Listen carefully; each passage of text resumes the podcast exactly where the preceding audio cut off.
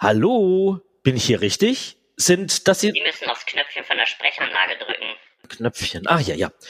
Bin ich hier richtig? Sind, sind das hier die Semmelrogge Studios? Ich bin heute zu Gast in der Skorpion- und Batterieshow. Guten Tag erstmal. Zum Ollen Schmidtleppen.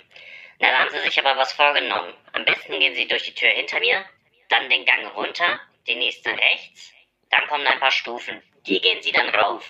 Dann steht das Studio B. Hm? Okay, danke. Halt, halt, halt. Da gehen Sie nicht rein. Sie müssen ins Studio C. Also den Gang runter. Rechts. Stufen rauf. Genau. Mhm. Okay, und, und dann? Dann ist da so eine alte Metalltür. Da gehen Sie durch. Die nächste wieder rechts. Dann sehen Sie das Schild Studio C. Und dann da noch einmal rechts. Okay, danke. Also hinter ihm die Tür durch, Gang runter, nächster rechts, Stufen. Rauf, dann Studio B, alte Metalltür, durch, nächste wieder rechts, Studio C und nochmal rechts. Was zum, hä? Da, da ist ja schon wieder dieser dämliche Hausmeister. Hey, sagen Sie mal, schicken Sie die Leute hier absichtlich im Kreis? Wa- Was soll denn das? Sie müssen aufs Knöpfchen drücken.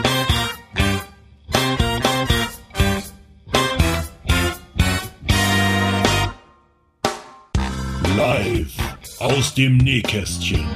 Die Skorpion und Batterieshow. Heute mit dem Bundestrainer der Nail Art Nationalmannschaft. Außerdem Lina Larissa Strahl, der Star aus Bibi und Tina 7, Todesfalle Manhattan.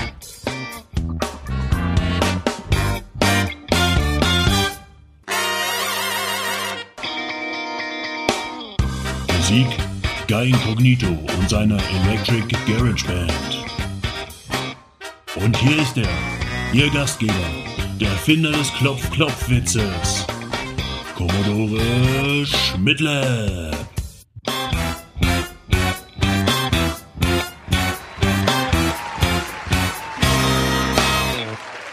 Herzlich willkommen zu einer neuen Skorpion- und Batterieshow.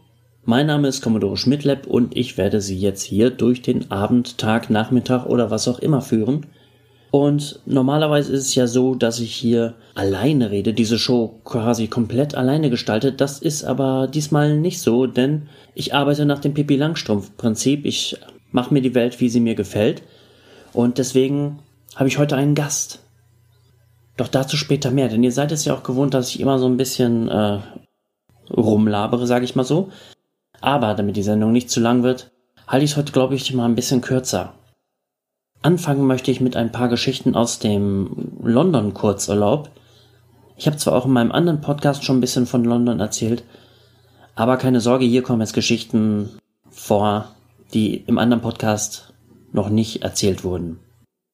Also ich war zuletzt 2001 in London und damals kam man, kam man noch aus der Kleinstadt, da war das alles sehr beeindruckend. Jetzt wohne ich auch schon ein Weilchen in Berlin und da wundert man sich dann manchmal schon, warum London so ein großes Ding ist. Ich muss vorweg sagen, ich hatte jetzt auch keine super große Lust nach London zu fahren, aber ich habe gedacht, well, why the fuck not, wie der Engländer sagt. Aber im Endeffekt war ich doch echt ein bisschen schockiert, muss ich sagen, wie, wie runtergekommen das wirkte. Wir waren jetzt ja da, als die große Brexit-Demo stattfand und waren ja auch wenn aus Zufall so ein bisschen mit auf der Demo. Äh, kann sein, dass deswegen schon so ein bisschen die Stimmung da seltsam war, das, das äh, will ich nicht verneinen. Was mich aber doch geschockt hat, ist, ähm, dass London immer noch in der Postmoderne hängt. Das ist nie ein gutes Zeichen, wenn es in so einem Land nicht vorangeht und man äh, baut wie vor 20, 30 Jahren oder noch länger her. Wenn man dann noch eine gesteigerte Bautätigkeit hat, dann wird es halt ein echtes Problem. Und wenn man zum Beispiel über eine dieser 1000 Themse-Brücken geht, kann man das ganze Ausmaß der Katastrophe auch echt ganz gut betrachten. Da gibt es etliche Kackhaufen-ähnliche Hochhausansammlungen im, am Horizont, die schlimmer kaum aussehen könnten. Da gibt es zum Beispiel ein Hochhaus, das nenne ich immer den übergroßen Laserdrucker aus den End-90ern. Also manchmal guckt man ja nach, nach Dubai oder ähm, Aserbaidschan oder sowas und denkt so, boah, was haben die denn da für naive Hochhäuser sich dahingestellt? Und das ist in London leider überhaupt nicht besser. Dieser äh, übergroße Laserdrucker aus den 90ern ist vielleicht sogar eines der schlechtesten Hochhäuser, das ich kenne. Die verstellen teilweise sogar jetzt äh, The Gherkin, was ich auch schon nicht ganz toll fand, was aber äh, verglichen mit dem, was danach gekommen ist, noch Gold war. Was auch so ein bisschen komisch war, es gab dann so ein paar Kleinigkeiten, die wirken wie aus einem dystopischen Film. Zum Beispiel in der Tube oder tun wir mal nicht so, sagen wir einfach mal U-Bahn, gab es Poster, die eigentlich einen ganz normalen Inhalt hatten, so wie von wegen halte dich fest oder trink genug Wasser. Aber ich fand es A schon komisch, dass man die Leute darauf hinweisen muss, das zu tun. Also dass das quasi von oben so befohlen wird. Und die Art dieser Poster war einfach ein bisschen oder ziemlich 30er Jahre. Also das hatte was von Propagandapostern und da frage ich mich dann, warum? Äh, kann sein, dass dieser Eindruck sich ja auch wieder lindert, wenn da neue Poster in einem neuen Design aufgehangen werden, aber irgendwie, keine Ahnung, passte das so ein bisschen ins Bild. Und da gab es dann noch ein Poster in äh, der Station King's Cross war das, glaube ich, da habe ich das gesehen. Da war so ein Typ, von wegen der dritte Weltkrieg steht unmittelbar bevor und nur dieser Mann kann ihn verhindern. Das wäre jetzt einfach kein, kein Poster für irgendeinen kommenden Kinofilm, wo halt mal wieder die Welt gerettet wird. Nein, das war irgend so komischer Typ mit einem Turban, der mit eiskalten Augen den Betrachter anstarrt. Und das Ganze wirkt halt wie aus so einem Alan Moore Comic, so League of Extraordinary Gentlemen oder so. Ganz, ganz seltsam. Und das, was man halt noch geil fand, wenn man aus einer Kleinstadt kommt, so halt, da denkt man, na, das Hipsterviertel und was gibt's hier Tolles zu essen und guck mal, diese ulkigen Sachen, die du kaufen kannst. Das haben wir in Berlin auch. Nur, ich muss sagen, teilweise echt schöner und günstiger. Und ja, es ist halt irgendwie auch schon ein Vorteil, dass Berlin halt auch noch sowas wie Seen hat, in dem man baden kann und irgendwie doch alles ein bisschen lockerer ist. Hier ist das noch nicht so mit Gesichtserkennung und so weiter. Das ähm, ist alles noch nicht so, so schlimm wie in London. Aber an der Brick Road waren wir doch in, in einem, ja, es war natürlich auch wieder eigentlich ein Hipster-Restaurant. Es war im Grunde nur eine teure Fish and Chips Bude, die irgendwie aufgemacht war wie eine Mischung aus Militärkrempel. Die Militärbegeisterung der Briten ist mir auch irgendwie ähm, nicht zu erklären. Mal nebenbei gesagt. Also es war so eine Mischung aus Militär, Gedöns und so Seemanns Popeye-Scheiße.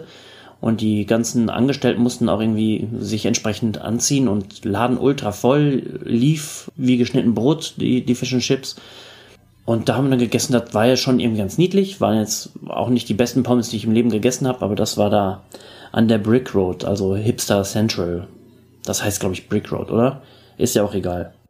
Mehr will ich jetzt eigentlich gar nicht sagen, denn jetzt gibt es Unnützes Partywissen. In der letzten Ausgabe von der Skorpion und Batterie Show hatte ich euch ja versprochen, dass es nächstes Mal, also dieses Mal beim unnützen Partywissen um Weltraumbestattungen gehen sollte. Da halte ich mich natürlich auch dran, auch wenn das Thema eigentlich jetzt nüchtern betrachtet oder nachdem ich mich informiert habe, doch relativ banal ist.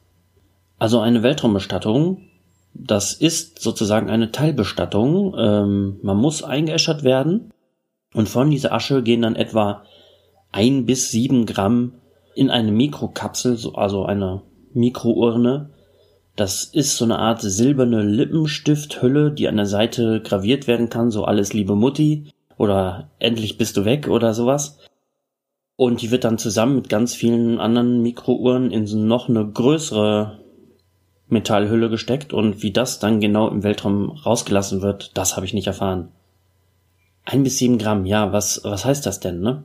Wie viel Asche produziert denn so ein Mensch? Ja, das ist wohl abhängig vom, vom Knochenbau, können aber bis zu fünf Kilo sein. Man sieht also, das ist nur ein ganz, ganz, ganz kleiner Teil äh, der persönlichen Asche in den Weltraum geschossen wird und teilweise bleibt die noch nicht mal da.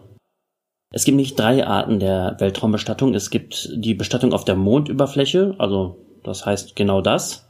Äh, die Asche kommt auf den Mond. Es gibt die Bestattung in der Erdumlaufbahn. Das heißt, sie verglüht später. Das ist aber wieder günstiger. Und es gibt die Beisetzung im Weltall. Das heißt, die Asche bleibt im Weltall. Ähm, dafür gibt es auch kommerzielle Anbieter, zum Beispiel die amerikanische Firma Celestis. Die bietet zum Beispiel eine Umlaufbahnbestattung für knappe 5000 Dollar an. Die Weltallbestattung geht so bei 12.500 Dollar los und ja, wie gesagt, der Preis ist sehr abhängig von der, von der Grammzahl.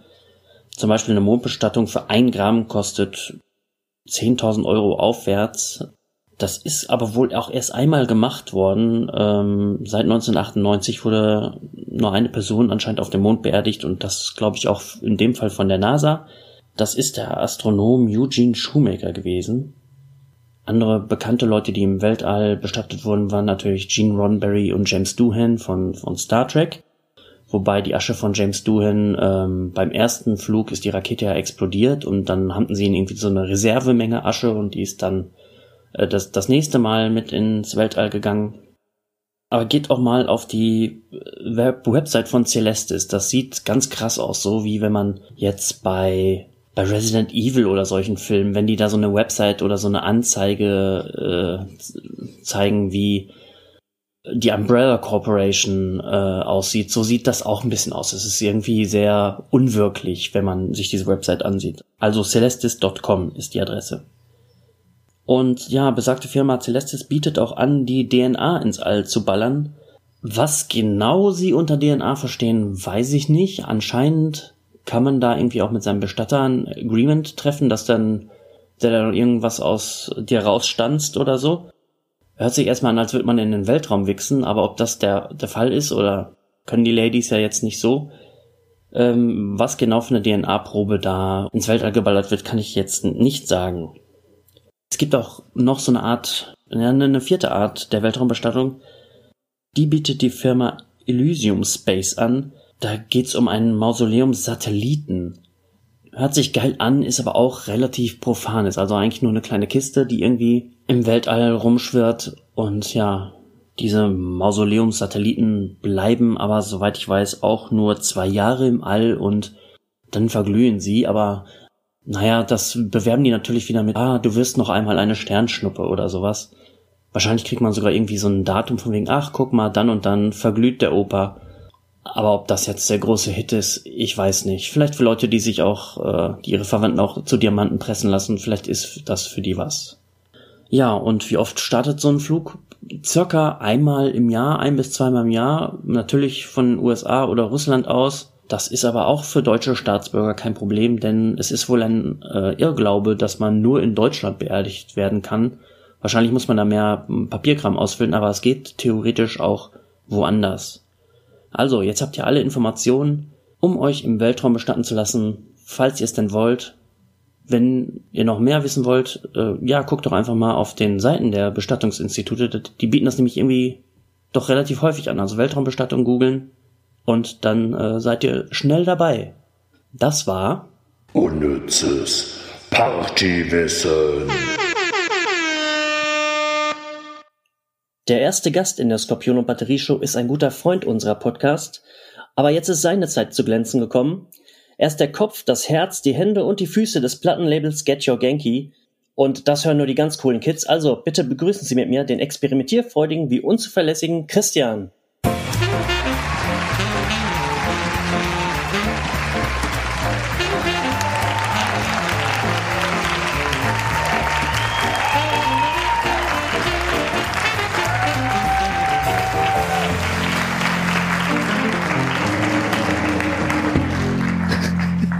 Hallo. Vielen lieben Dank für die, für die nette Einleitung. Auch danke, dass ich, dass ich da sein darf bei der Skorpion und Batterie Show. Das ist ein, eine große Ehre für mich. Vielen Dank. Äh, das, das, sagen nicht, das sagen nicht viele so. die, die, haben keine Ahnung. ich weiß auch nicht, ob ähm, es zukünftig noch mehr, mehr Gäste geben wird. Ähm, das mhm. ist ja mein Vehikel, in dem ich mache, was ich will. Also wenn ich will, kommen noch mal Gäste. Vielleicht bist du auch der erste und einzige Gast. Dann ist es tatsächlich sowas ähnliches wie eine Ehre. Ja. Ähm, danke auch, du hast mir ein paar, paar äh, Stichpunkte gegeben, wie ich dich ansagen kann. Ein positives mhm. und ein negatives. Ähm, Finde ich interessant. Ich glaube, das werde ich übernehmen, dass äh, jeder auch ein negatives Stichwort zu sich geben muss. Das, was wahrscheinlich den meisten Leuten einfacher fällt, als, äh, als was Positives über sich zu sagen. Vermute ich mal. Ja, nee, ich hatte es, also bei mir war es andersrum. Ich hatte vor lauter, ich hatte so, so eine Art Bewerbungsgespräch im Kopf und hatte natürlich nur positive Sachen, so, so blödes Zeug wie, oh, teamfähig und weiß da gucken. Was hab ich gedacht, nee, auch was Negatives. Und ich habe mich mit gestern uralten Freunden getroffen und sage, hey, los, es gibt mir mal ein negatives Adjektiv. Äh, unzuverlässig. Ich dachte, danke, okay, gut. Dann machen wir es unzuverlässig. Hätte ich jetzt gar nicht gedacht. Du bist ja immer pünktlich gewesen, was die Dinge des Podcasts angeht und hast da geackert wie ein Brauereipferd. Danke, danke. Also vielleicht ist da auch gar nichts dran. Ah, doch, es ist schon was dran. Kommen wir mal zum, äh, zum Geschäft. Äh, erstmal, mhm. was ist ein Genki? was ist ein Genki? Ein Oder Genki. Das Genki. Das Genki, das Genki. Genki ist einfach m, japanisch, bedeutet auf Deutsch so viel wie, wie Energie, Kraft, Power. Ähm, also es ist sehr schwer äh, genau zu beschreiben, was genau ein Genki ist. Aber ich dachte mir, Get Your Genki bekommt deine Kraft, deine Stärke, deine Energie, würde gut als Labelname einfach passen. Damit haben wir jetzt die Katze aus dem Sack gelassen. Bei dir geht's um japanische Musik. Ja. Und du bist ja auch generell ein Freund japanischer Kultur. Was fasziniert dich daran? Mm, ich versuche mal nicht zu weit auszuholen. Ähm, äh, eigentlich sehr vieles. Also nur mal ein paar Beispiele zu nehmen, nennen sind Sachen wie zum Beispiel dieser dieser Gemeinschafts. Ich meine, es gibt natürlich immer äh, gegenteilige Beispiele, aber auch dieser dieser Gemeinschaftssinn zum Beispiel. Als wir in Japan gibt's ja überall diese Verkaufsautomaten, selbst auf dem höchsten Berg in der größten Pampa ist diese Automaten und die funktionieren alle. Da kann man Scheine reinmachen, Geld reinmachen, da fällt nichts durch. Äh, das läuft einfach und ich habe so viele Leute schon gefragt, auch jetzt hat hier in der Labeltätigkeit sagt, macht die keiner kaputt bei euch? Also die muss man doch irgendwo umschmeißen oder äh, äh, kaputt machen, voll graffitieren und dann sagen die dann fast alle einhellig, warum? Vielleicht habe ich ja mal Durst äh, und dann ist der Automat kaputt, dann ärgere ich mich ja fürchterlich. Also solche Gedankengänge würden bei uns, glaube ich, überhaupt nie aufkommen. Oder auch was, was ich auch sehr, sehr faszinierend finde, ist diese, diese Naturverbundenheit. Also Tokio zum Beispiel ist ja auch grüner, als man denkt. Und man sieht da auch gerne mal irgendwelche alternden Punkrocker, die, die durch den Park laufen und sich über Kirschblüten freuen oder sich auf dem Boden wälzen, weil sie einen Käfer entdeckt haben. Ich wurde im anderen Park, wurde ich hingerufen, ah, komm mal mit, komm mal mit von eben dieser Gruppe und oh, schau mal, Kaulquappen. das zieht sich so durch. Also es sind jetzt zwei Sachen, die mich da einfach sehr, sehr faszinieren an dieser, dieser Gedankenwelt, an dieser kulturellen Gedankenwelt der Japaner. Und die japanische Musik im Speziellen, das geht bei dir, glaube ich, auch schon ein bisschen länger, oder? Ja, das, das ist schon eine, ganz, ganz lange Liebe. Das ist, war schon in den, in den 90ern, hat es schon angefangen, da, da ging das dann schon los und jetzt, das ist natürlich durch, durch Internet, Twitter, Facebook etc. das viel einfacher da dran zu kommen. Man ist da viel weiter, aber ja, das, das geht schon sehr, sehr lange so. Ja, ich habe ich hab so ein bisschen in mir, aber nicht in derselben Tiefe wie, wie du und einige deiner, deiner Twitter-Freunde. Mhm. Ich mag ja eigentlich ganz gerne den äh, so japanischen Schlager der 70er. Ah, Enka. Ähm, ja, wie heißt sie? Ähm, Female Prisoner Number Dingsbums. Ähm, ah, ja, ja, ja, wie geil, ja. Gott, die Frau, die immer so böse guckt. Ja, ich überlege jetzt auch gerade, aber ich meine, die mit dem Schlapphut. Äh, Meiko Kaji oder so ja. ähnlich, ne? Ja, ja, ja, ja, ja. Ich ähm, komme auch nicht drauf. Ja, die finde ich ja ganz, ganz, ganz toll und ähm, ein bisschen auch so Lolita Number 18 hat man in den 90ern äh, ganz ja. gern gehört. Mhm. Ähm, jetzt habe ich irgendwie zu ähm, durch Zufall so ein bisschen zu Bonnie Pink gefunden. Das sagt mir gar nichts. Die hat damals den Abspann zur, zum Anime ganz gesungen. Das fand oh. ich ein ganz tolles Lied und das habe ich mir irgendwie damals besorgt. Und ähm, jetzt durch Musikstreaming entdeckt man ja auch sehr viel und da bin ich ähm, durch Zufall, durch irgendeine Playlist auf die gestoßen, habe ich gedacht, aha, okay, anscheinend stehst du da mhm. drauf. Ist wahrscheinlich Toll. so am ehesten City Pop, aber auch nicht so richtig. Ich glaube, das ist einfach ja. irgendwie Popmusik oder so. Ja, schön, aber das ist. Dann habe ich vielleicht auch mal eine Empfehlung rausgehauen. Ähm, ja, definitiv werde ich mir auf jeden Fall anhören. Ähm, bist du denn ein Musikmissionar? Ah, das ist ein bisschen schwierig. Wahrscheinlich halt doch ein bisschen, sonst hätte ich wahrscheinlich dieses Label nicht ins Leben gerufen. Also ich glaube, eventuell ein wenig schon. Ich meine, man, man zeigt ja gerne, was einem gefällt, ne? Und sonst wäre man nicht auf Twitter und macht solche Sachen. Ähm, ja, wahrscheinlich schon ein wenig, ja. Und was ist die Philosophie deines Labels? Und du hast ja jetzt sozusagen Volume 1 und Volume 2 von Get Your Genki äh, mhm. auf den Markt gebracht. Hat sich die Philosophie, Philosophie vielleicht sogar schon von Volume 1 auf Volume 2 verändert? Hm, nee, die Philosophie eigentlich würde ich sagen nicht. Also die Philosophie besteht für mich da drin, unbekanntes kleine Bands aus Japan einfach bekannter zu machen. Sei es jetzt in Deutschland oder wo auch immer ich die Kassetten hinverkaufe oder wer sich das anhört. Aber es geht mir einfach darum, da, dafür der, der, der Independent-Markt ist in, in Japan so großartig, finde ich. Und das wäre, das wäre einfach schade, wenn, wenn, wenn es in so einer Nische bleibt. Also, ja, nee, das ist, das ist, ja, hat sich auch nichts geändert bisher zu, zu Volume 2, zu Volume 3 wahrscheinlich auch nicht. Mal gucken, ob sich da mal was verschieben wird, aber momentan ist das so mein, mein Bestreben. Du hast ja gesagt, die Künstler sind größtenteils unbekannt. Wie findest du die denn und wie stellst du den Kontakt her? Das ist, da muss ich jetzt tatsächlich ganz kurz ein bisschen ausholen. Also es, es hat vor, vor weiß nicht wie viele Jahren angefangen. Da ähm, habe ich mit einer Band über Twitter konferiert und die waren so begeistert. Mensch, jemand aus Deutschland, der hört unsere Musik und dem schicken wir jetzt einfach mal eine CD. Und das fand ich eigentlich ganz großartig. Und dann haben angefangen, mir andere zu folgen und haben mich angeschrieben. Ich habe die angeschrieben. Und dann gibt es dann eins das andere. Manchmal empfehlen mir Bands auch wieder andere Bands, mit denen sie zusammen gespielt haben. Und ähm, ja, ich höre mir das an. Was ich gut finde, frage ich bei den Bands an. Leute, wie sieht's aus? Hättet ihr da Lust dazu? Äh, verdienen könnt ihr nichts. Ihr werdet nicht, wahrscheinlich nicht berühmt damit, aber äh, wäre doch vielleicht eine Sache. Und was mir nicht gefällt, ja, da, da schreibe ich halt nicht an. Aber ich bin ja als auch so langsam in der glücklichen Lage, dass Bands mich anschreiben und fragen, könnte ich aufs nächste, auf den nächsten Compilation Sampler äh, mit drauf. Und das tut mir immer ein bisschen im Herz weh, wenn ich dann jemandem absagen muss. Also ich wäre lieber nicht in der Situation. Ähm, was ich auch nicht vergessen darf, ist, dass der ähm, nette Michael, der Ältere vom Kompendium des Unbehagens Podcast, der zurzeit in Osaka weilt und dort arbeitet, ähm, auch ähm, für das Label ein bisschen scoutet und tatsächlich auch schon zwei, drei Bands mir nahegebracht hat ähm, und die ich auf Volume 2 drauf hatte. Also der da fleißig die Werbetrommel und ich bin ihm da sehr, sehr, sehr dankbar, dass er da so eifrig mit dabei ist.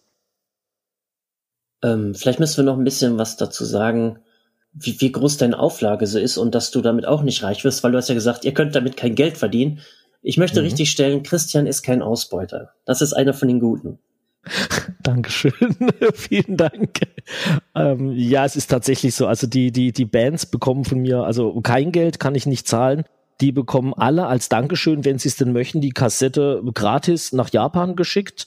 Das ist so das Mindeste, was ich machen kann ähm, für die und die Kassette kostet acht Euro. Da ist natürlich dann der, der, der, der Versand äh, äh, noch nicht drin, aber ich habe ja die Auslagen, ich muss das vorfinanzieren. Bandcamp will Prozente, PayPal will Prozente. Also da bleibt im Endeffekt gar nichts hängen. Bei der ersten Volume kamen irgendwann später sehr, sehr viel digitale Verkäufe.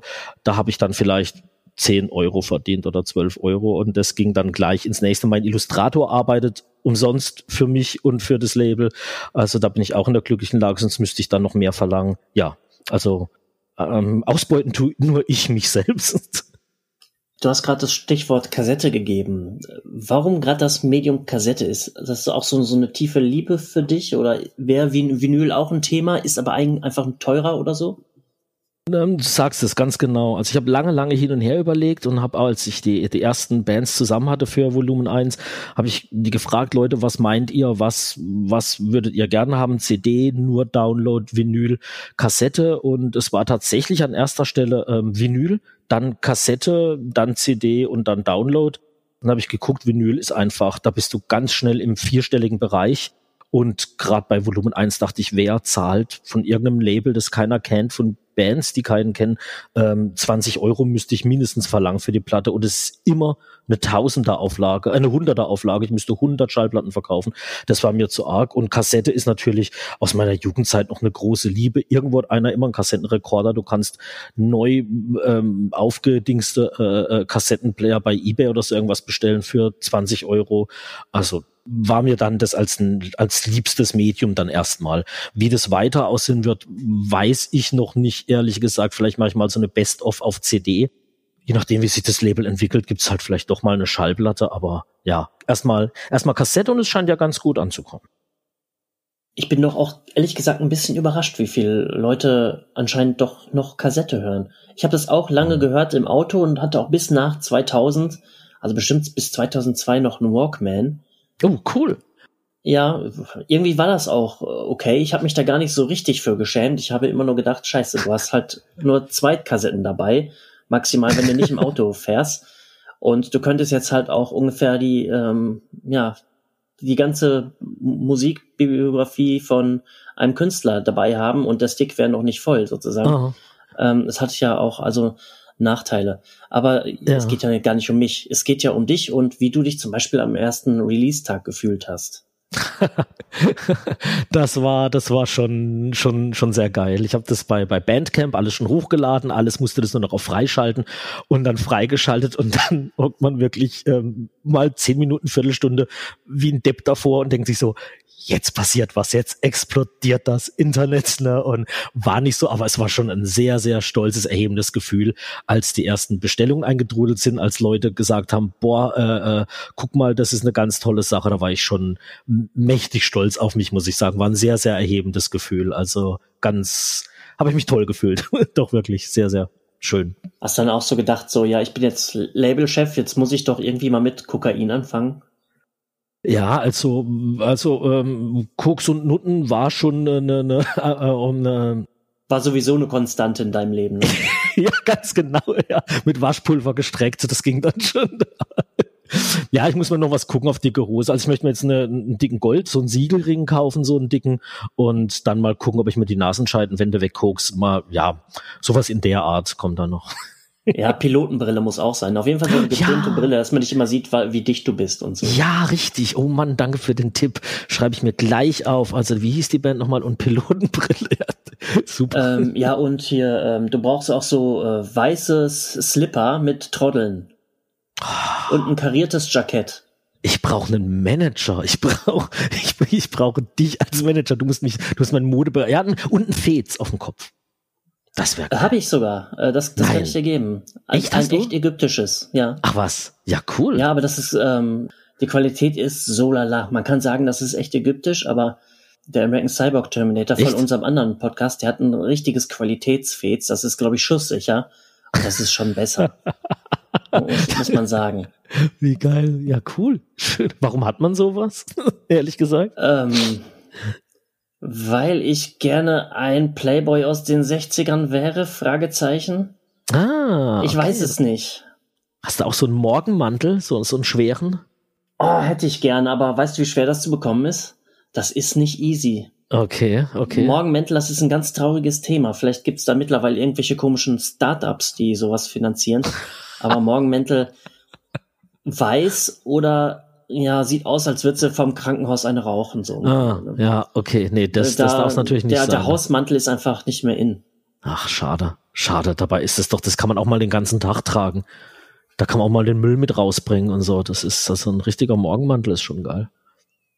Ah, und eine Opiumpfeife. Ja, in Berlin auch. kannst du damit auch auf die Straße gehen. Ähm, kein Problem. Kriegst du kein Problem, geil. Jetzt muss ich auch noch umziehen. Nee, cool, cool, cool, cool. Gute Idee. Werde ich mir alles notieren. Gibt es denn den Plan, dass das irgendwie doch mal ein zweites Standbein wird oder ist das quasi einfach, dass ähm, so ein Stein, auch einen sehr schönen Stein vielleicht, dir ans Bein bindest, den du jetzt erstmal so ein paar Jahre als Hobby ähm, mit dir rumträgst?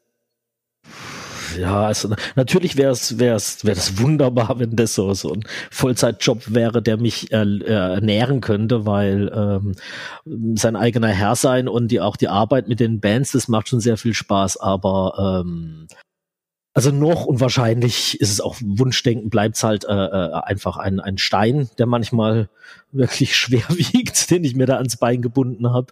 Aber ähm, ja, nee, also wenn, wenn sich die Möglichkeit ergeben würde, äh, ich käme echt in Versuchung zu sagen, ja, ich mache nur noch das, auf jeden Fall. Dann sage ich mal als kreativer Ideengeber, hol doch mal ein, zwei Bands rüber, mach ein Get Your Genki Festival. Denn man die verdient ja live das Geld das ist tatsächlich eine Sache, wo mich schon Bands gefragt haben, ohne Witz. Und äh, die, die würden auch umsonst spielen. Aber ich müsste halt so in der Art nur äh, den Flug zahlen. Ja, klaro, ich hab's ja. Ähm, die Überlegung, es gibt noch ein anderes kleines Label, die machen so, so Dream-Pop-Zeug und Lo-Fi. Und der stellt tatsächlich in Slowenien ab und zu mit seinen Bands äh, ein Festival auf die Beine. Finde ich sehr, sehr mutig. Also ich weiß nicht, wie er das vorfinanziert oder ob die Bands dann halt mit dem Auto angereist kommen.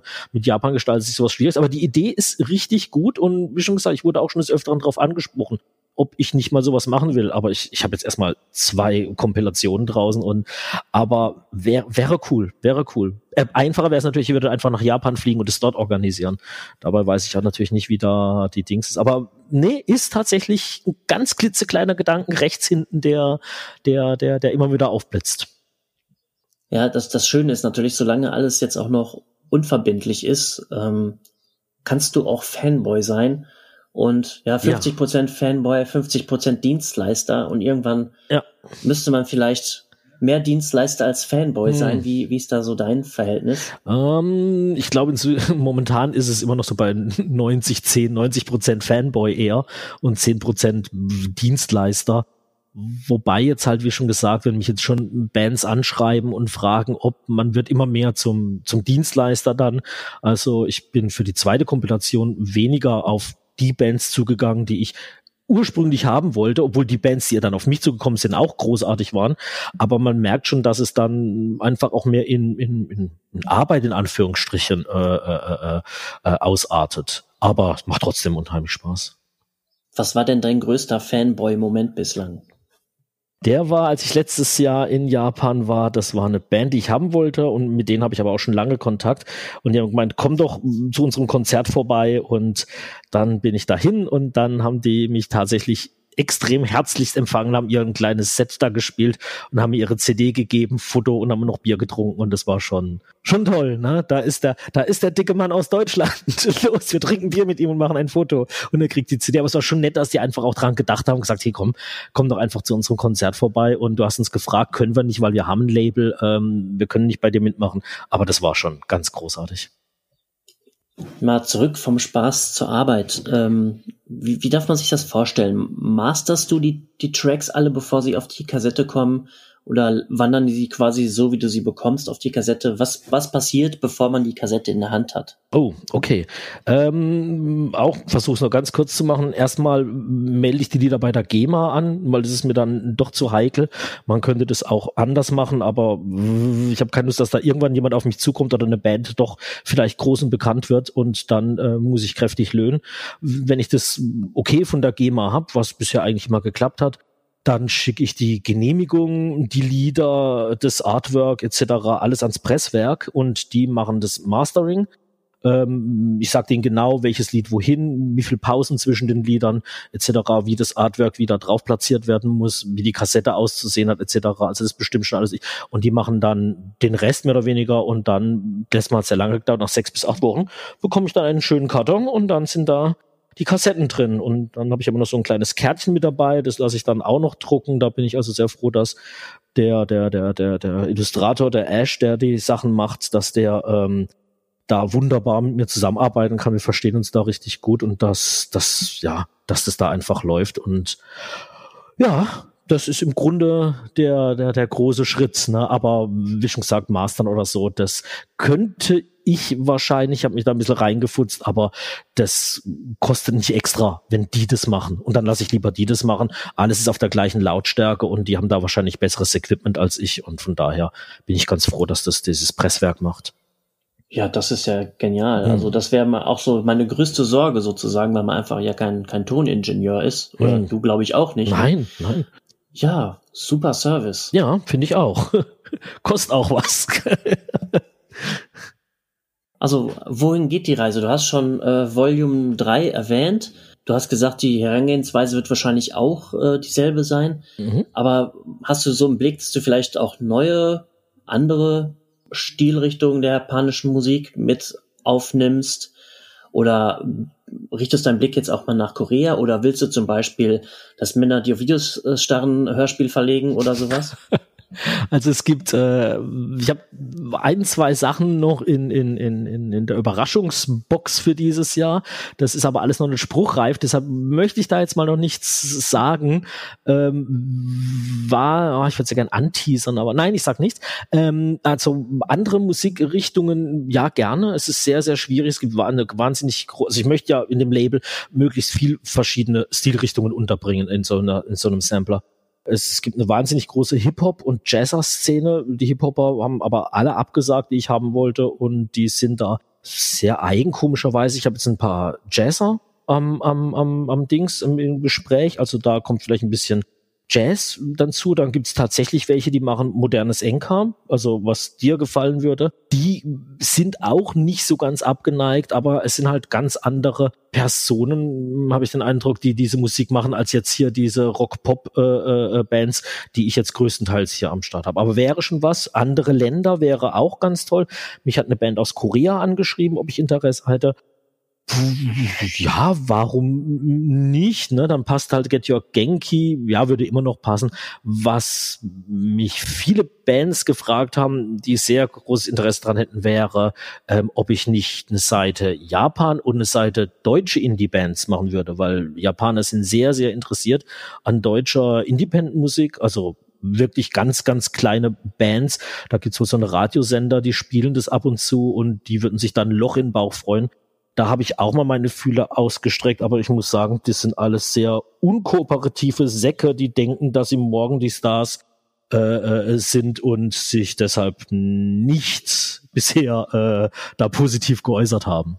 Naja, schade drum. Oh, es gibt da eine, eine deutsche Band, die würde ich dir ans, ans Herz ja, legen. Ja, das sag. ist so mein, mein Ziehkind sozusagen. Die habe ich mal als Vorband der Eagles of Death Metal gesehen und seitdem nie so ganz aus dem Auge verloren. Die sind Ja. jetzt so ein bisschen ja, die machen mal einen Auftritt, aber es kommt gerade keine neue Platte. Also die sind nicht ganz tot und in Berlin noch aktiv. Das Mhm. sind die Kamikaze Queens. Kamikaze. Das ähm, ist eine Mischung aus Rockabilly, aber mit so einem Varieté-Anteil. ja, cool. Also der, der Bassist sieht aus wie Elvis.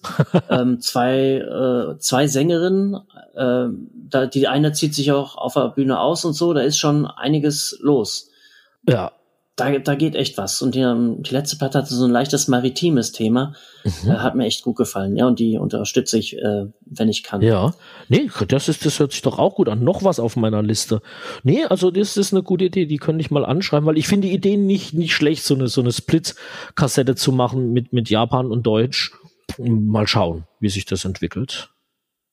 Ja, ich mache hier ja auch regelmäßig Musik. Natürlich muss ich auf diese Kassette, ne? Ist ja, ist ja klar. Ja, definitiv. Besser nicht. ja, bitte, nein, bitte, los. Was bekommen wir da zu hören von dir? Ähm, weiß ich noch nicht. Hast du keinen. Das ist, das ist ja jedes Mal der Kampf. Deswegen bin ich ja auch, ähm, ich kann ja absolut keine Musik. Und ich habe es mir irgendwie, es ist so ein heimliches Ziel, dass ich irgendwie immer Musik in diese Sendung bringe. ja. Ich bin da bislang immer sehr drumrum getänzelt. Letztes Mal äh, dieser musikalische Japanischunterricht, das war das musikalischste oder das am meisten selber gemachte Ding bislang.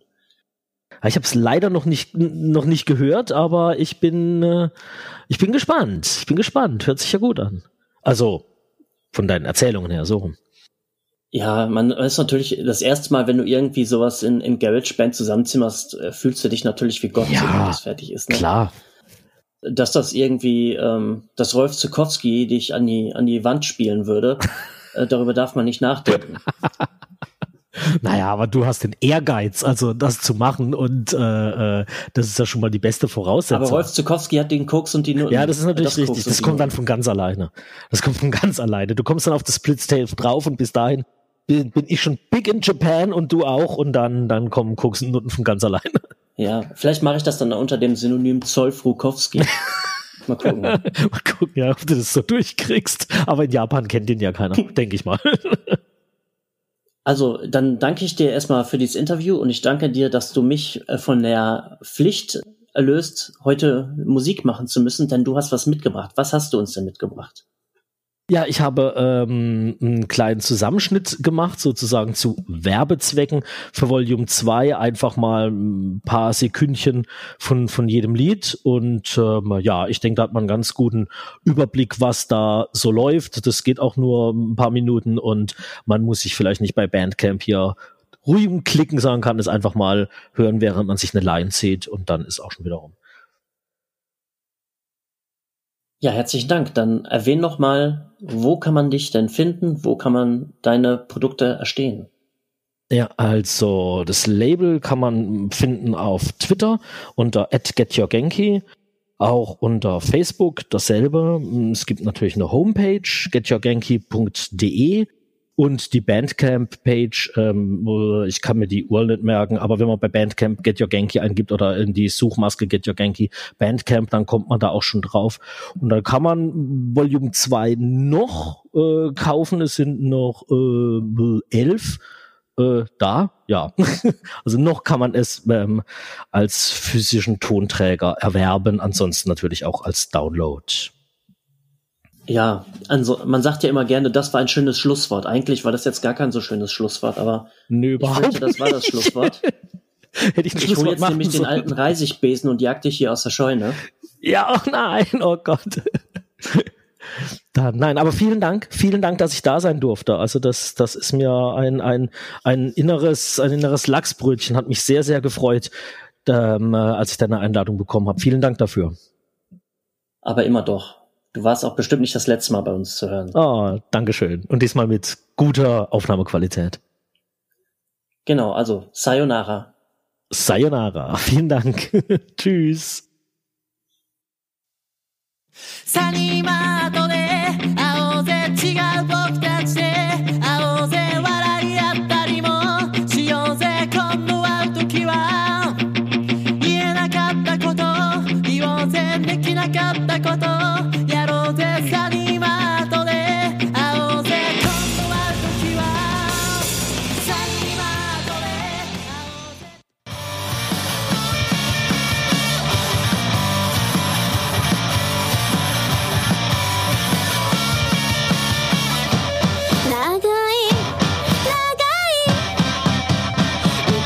の長い長いお酒髪私の首にくるんで巻きつけ夢でかける論争の風味頭の中は単純に S と F と the R と the F S と F と the R と the F S と F と the R と the F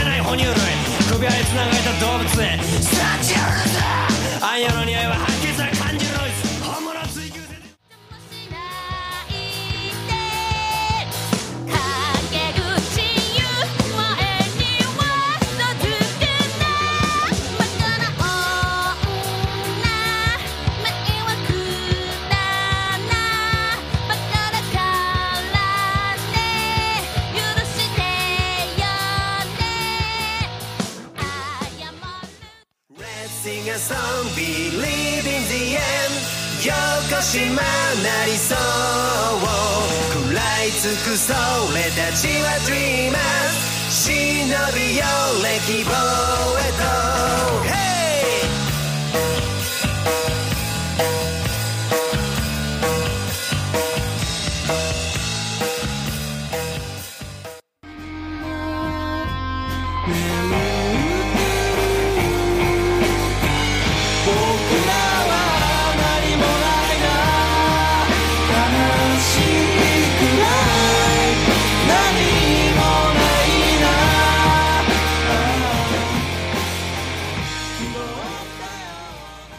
Das war's auch schon für heute. Ich bedanke mich bei Christian für das sehr unterhaltsame Gespräch. Und falls ihr auch was Interessantes macht oder irgendwie ein interessantes Hobby habt, dann könnt ihr euch auch gerne mal bei mir melden.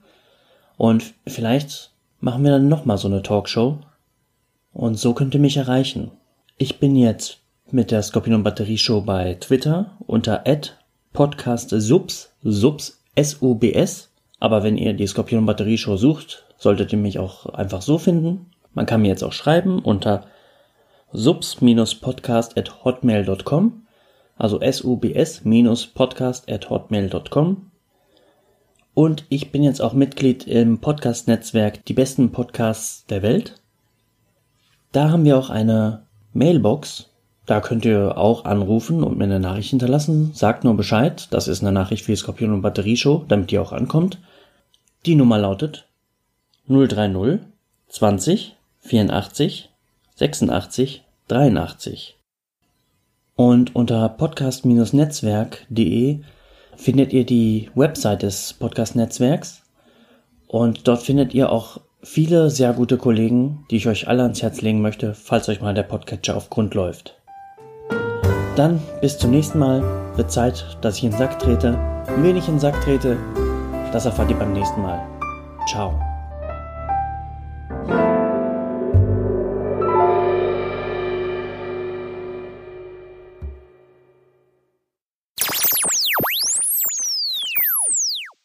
Dieser Podcast ist Teil des Podcast-Netzwerks dbpdw. Die besten Podcasts der Welt.